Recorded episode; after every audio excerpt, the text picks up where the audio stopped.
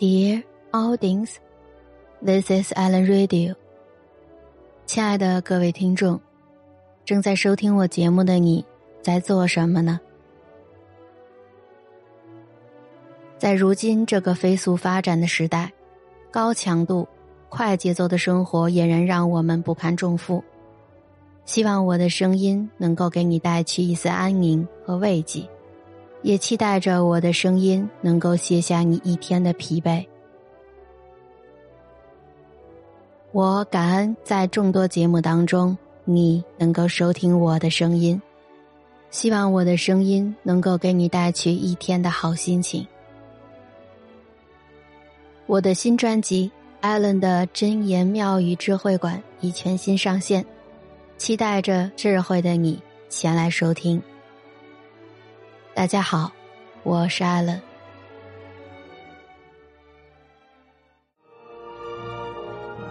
穿越时空的隧道，放眼世界，有多少名人以他们的光照亮星空，为人类驱走黑暗，避免滑向蒙昧的深渊？他们都具有独立人格、担当意识、上下求索、淡泊名利的情怀。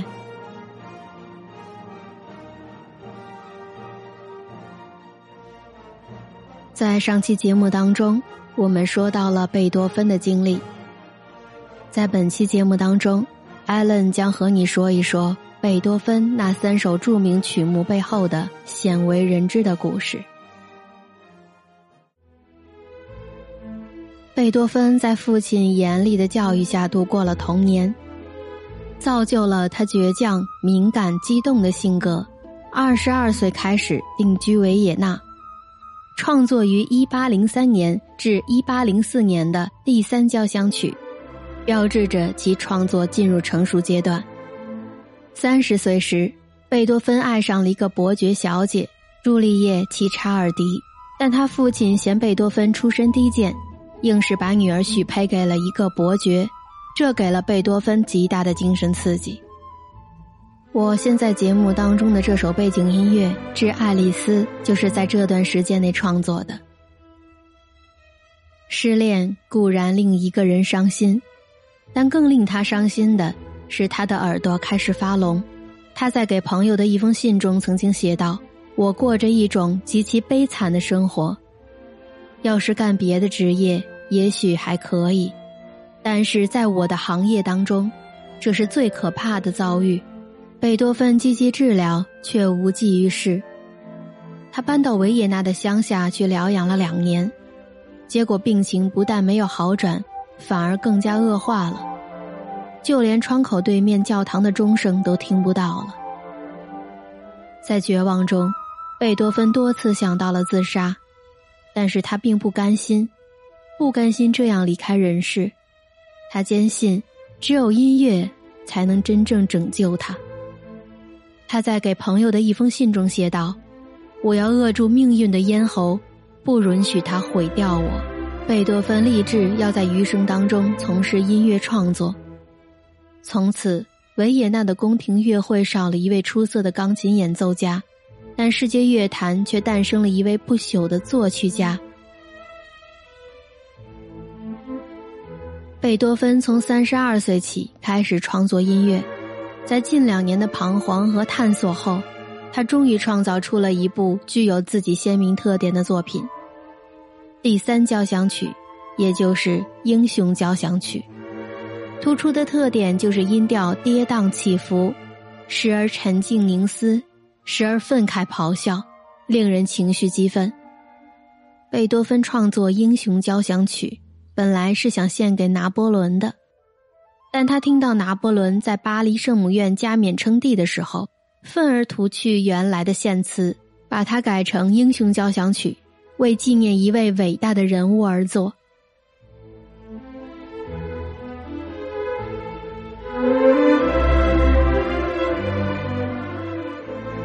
贝多芬谱写了许多著名的乐曲，其中有一首最为著名，那就是《月光曲》。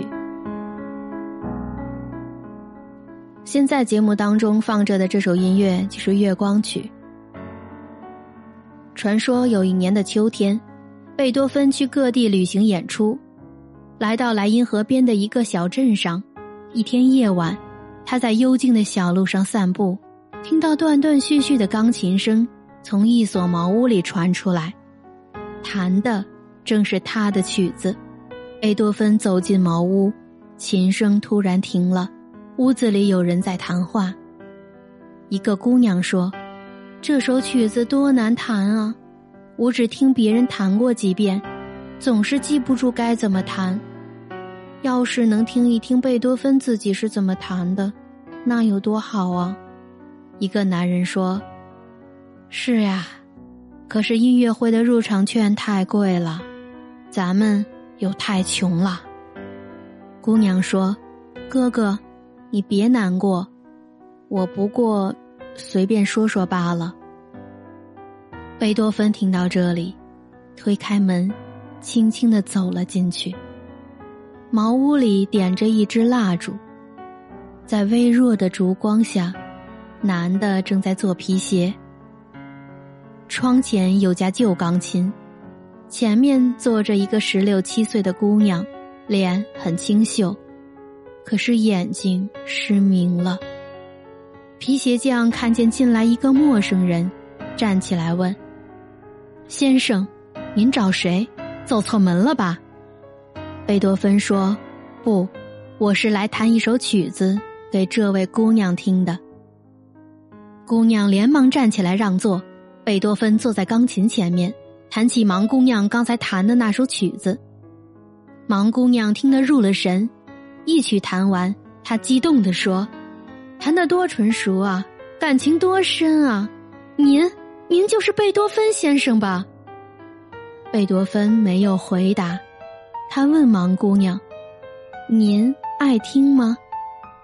我再给您弹一首吧。”一阵风把蜡烛吹灭了，月光照进窗子，茅屋里的一切好像披上了银纱，显得格外清幽。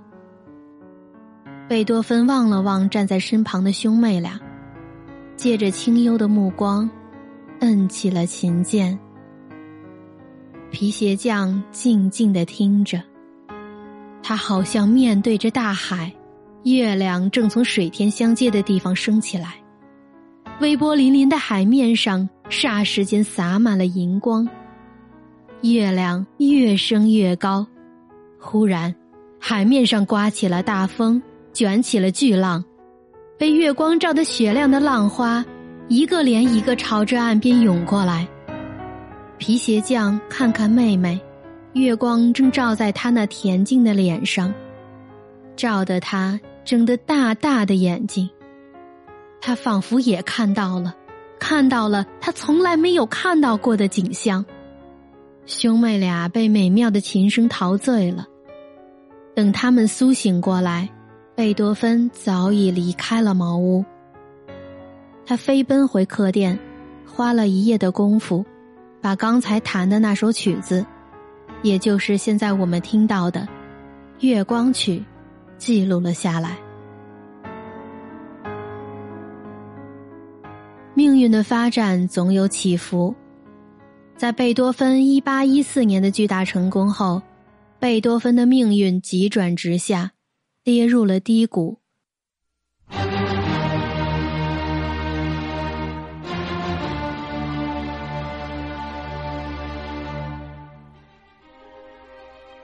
这个低谷是如此之深，因此当贝多芬最终走出来后，真的就永垂不朽了。首先，他的经济陷入了困境。维也纳这个城市从骨子里是轻佻而又浮华的，他从未对贝多芬抱有真正的好感。自从一八一四年维也纳会议之后。维也纳的音乐口味日渐趋向于意大利乐风，他们推崇的是罗西尼，而将贝多芬视为迂腐。贝多芬的朋友和赞助人或分散或故去，现实的经济困难顷刻间来临，没有固定的收入，没有听众，没有稿酬，再伟大的艺术家也一筹莫展。贝多芬不得不把他宝贵的时间耗费在精打细算的日常开销上。他曾经写道：“我差不多到了行乞的地步，而我还得装着日常生活并不艰难的神气。”与此同时，他的耳朵完全失聪，这样他连所热爱的钢琴演奏和指挥工作也不得不放弃。其中最严重的一次打击，来自他指挥彩排他的歌剧《菲德里奥》。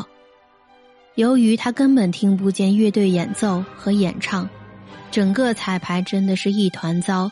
重新开始后，依然如故。贝多芬从听众难堪的表情当中领悟到了原因，回到家中捧着脸一言不发。他的朋友说，在我和贝多芬的全部交往当中，没有一天能和这致死的一天相比。他的心灵受到了极大的伤害，至死不曾忘记这可怕的一幕。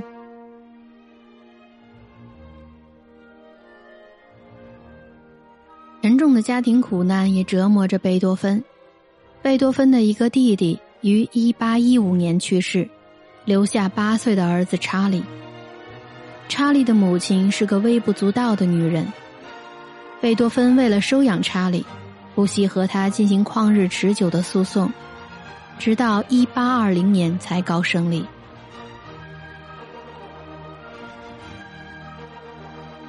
贝多芬将他全部的爱都倾注在查理身上，希望将他培养成才。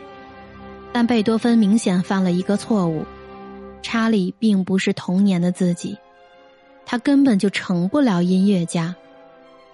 又由于贝多芬过于主观和急躁，养成了查理的逆反心理，不断的给贝多芬找麻烦，使贝多芬伤透了心。在一八二六年。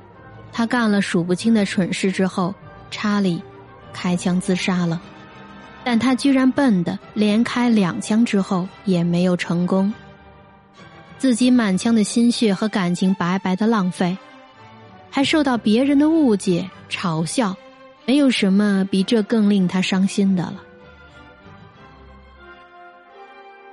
查理的自杀使贝多芬高傲的心理受到了极大的难堪。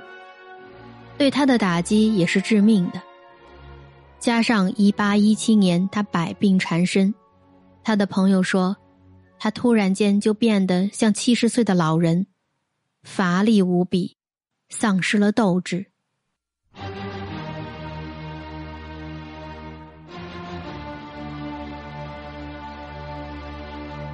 在无尽的烦恼、痛苦和忧愁当中，贝多芬的创作受到严重的影响。作品很少，贝多芬的敌人甚至断言他已穷途末路。经历了多年命运的打击，此时的贝多芬已不再是那个充满自信的贝多芬了，不再是那个感到自己的才华具有至高无上的力量，能去征服整个宇宙，去把自己的音乐思想布施给每一个人，并能取得所有人尊敬的贝多芬。现在的他是一个终于远离尘嚣、独身隐居、不再追求任何功名的贝多芬。他专心致志于自己的艺术，对外界的褒贬无动于衷。他完全沉浸于苦难之中，却微笑着顺从一种毫无反抗的忧郁。有时又以一种惊人的意志力量，使自己达到宁静的欢乐之中。一八二七年三月二十六日。下午五时三刻，狂风大作，风雨交加，隆隆的雷声震动着贝多芬的屋子。突然，一道闪电划破长空，使贝多芬的屋内充满了奇异的光亮。与此同时，处于弥留之际的贝多芬猛然睁开眼睛，向上举起了右手。当他的手放下的时候，眼睛半闭着。心脏停止了跳动。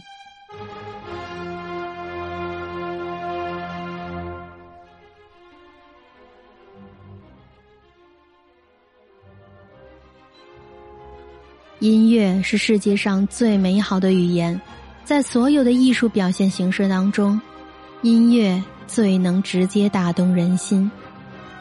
贝多芬和他的音乐将永远留在我们的心中。那些励志成长的故事，激励着我们不断向前。我是艾伦，我的主打专辑《林夕雨》每日都在更新，期待着智慧的你前来收听。我会用三十七度的温暖做好你的枕边人。本期节目就是这样，让我们下期再会。